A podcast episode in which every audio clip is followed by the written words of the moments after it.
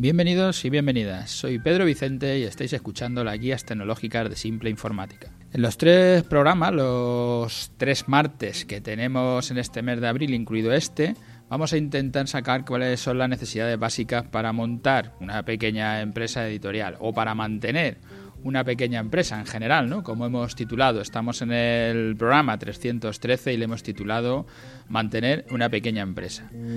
Continuando con la entrevista que hemos hecho con Manuel Ortuño, que es director de Trama Editorial y presidente de la Asociación de Revistas Culturales de España, vamos a sacar las ideas que nos parecen más interesantes y el porqué. Ya las resumíamos en las notas del programa, de la entrevista, y ahora las desarrollamos un poco para en este programa para que eh, los siguientes programas haremos el tema de software, el tema de hardware básico para que sería necesario para una pequeña empresa y en, este vamos a hacer el tema de la, del negocio. En todas las entrevistas que hacemos con clientes nuestros con clientes nuestros, eh, son empresarios que llevan trabajando más de 10 años con nosotros, que llevamos ya 10 años trabajando salen ideas muy interesantes que muchas veces se repiten y estas son las que las que voy a ir destacando en estos programas que hago sobre, sobre los negocios, ¿no? ¿no? sobre hardware, no sobre software, no tecnológica, sino más de negocio. Elegimos clientes que sus empresas tengan más de 10 años, que lleven con nosotros trabajando 10 años o más, eso hace que la empresa lleve trabajando ese tiempo. Pues como comentábamos en la entrevista, si llevas ya más de 10 años una empresa, pues seguramente es de las que van a sobrevivir pues os adjunto unas estadísticas y en el quinto año de vida, según esta estadística, cierran 70 empresas de cada 100 que abren. Por darle la vuelta, que sobreviven solo el 30%.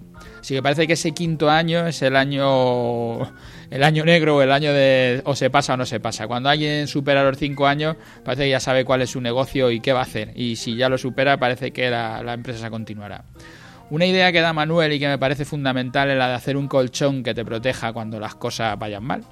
El colchón lo usarás todos los días y te lo proporcionarán tus clientes cuando se convierten en amigos y te apoyan cuando los necesitas cosa que te ocurre de forma automática, digamos, si tienes una relación estrecha con tus clientes, como nos pasa en Simple Informática, visitas y hablas con tus clientes con frecuencia, acabas tomando un café o comiendo con ellos y las relaciones van más allá de la relación comercial para pasar a ser relaciones de amistad. Eso lo que te hace es tener ese colchón con tu cliente, esa posibilidad de hacer muchas cosas cuando las cosas vayan mal. Los proveedores es otra figura importante con los que te interesa mantener una buena relación para que te echen una mano el día que lo necesites. Y no entiendo a los empresarios que siempre tratan al proveedor intentando bajarle los precios, pagarle tarde y sacar todo lo que puedan sin pensar en el otro lado. Y en el otro lado hay otro negocio que también está intentando sobrevivir. Yo entiendo un particular que presione a un proveedor para intentarle sacar el precio más barato, pero cuando hablamos del B2B, como dicen los ingleses, del business to business o negocio con negocio, tienes que pensar que los dos son negocios y que a los dos estamos intentando sobrevivir y que al final cuando te haga falta algo ese proveedor te puede ayudar también. Y por supuesto, buscarás el precio más barato, pero tienes que pensar en que también te tendrán que echar una mano algún día.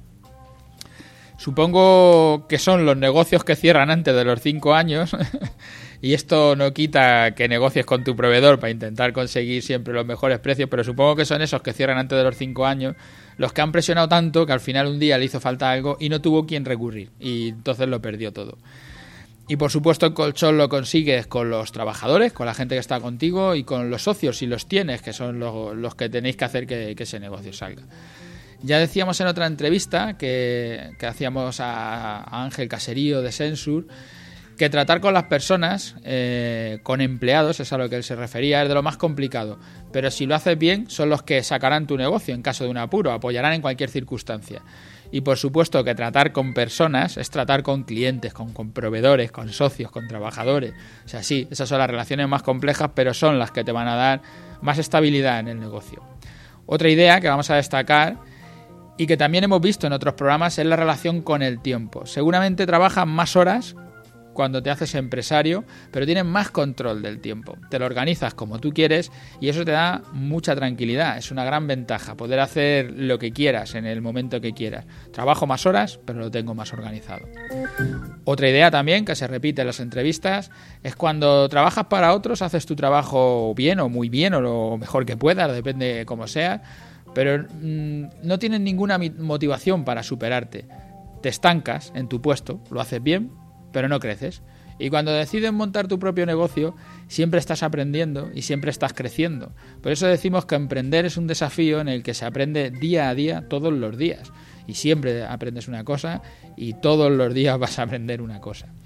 Y por ir terminando, que ya llegó a los cinco minutos, la idea recurrente que a todos nos pasa es me organizo mal, pero le echo muchas horas porque hago lo que me gusta.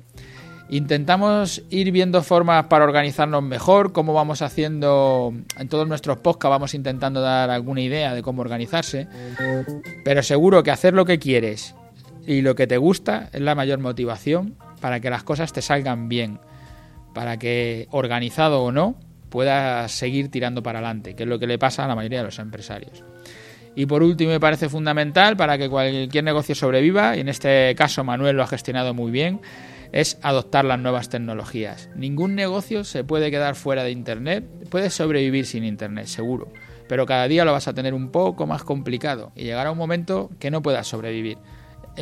no es optativo, no es una cosa que uno pueda decir o lo hago o no lo hago. Y Manuel lo reconoce bien, gracias a adoptar las nuevas tecnologías la empresa ha tirado para adelante, si no lo hubieran pasado mal y ahora bueno pues están en la situación en la que están si no hubieran adoptado estas, las nuevas tecnologías no lo podrían hacer como dice Manuel, no soy un experto, pero me rodeo de gente que sabe y le gusta lo que hace.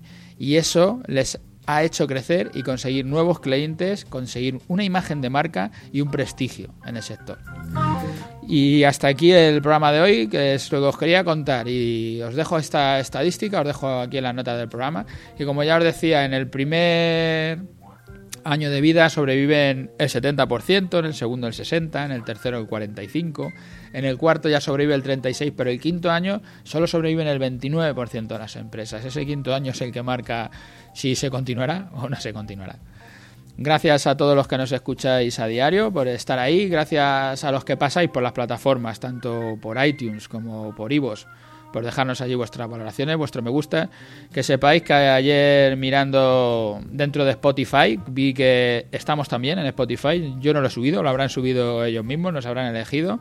Si nos escucháis a través de Spotify, pues ya sabéis, es otro canal más en el que nos podéis escuchar. Gracias a todos y hasta el martes que viene, que nos tocan los temas de hardware y de software.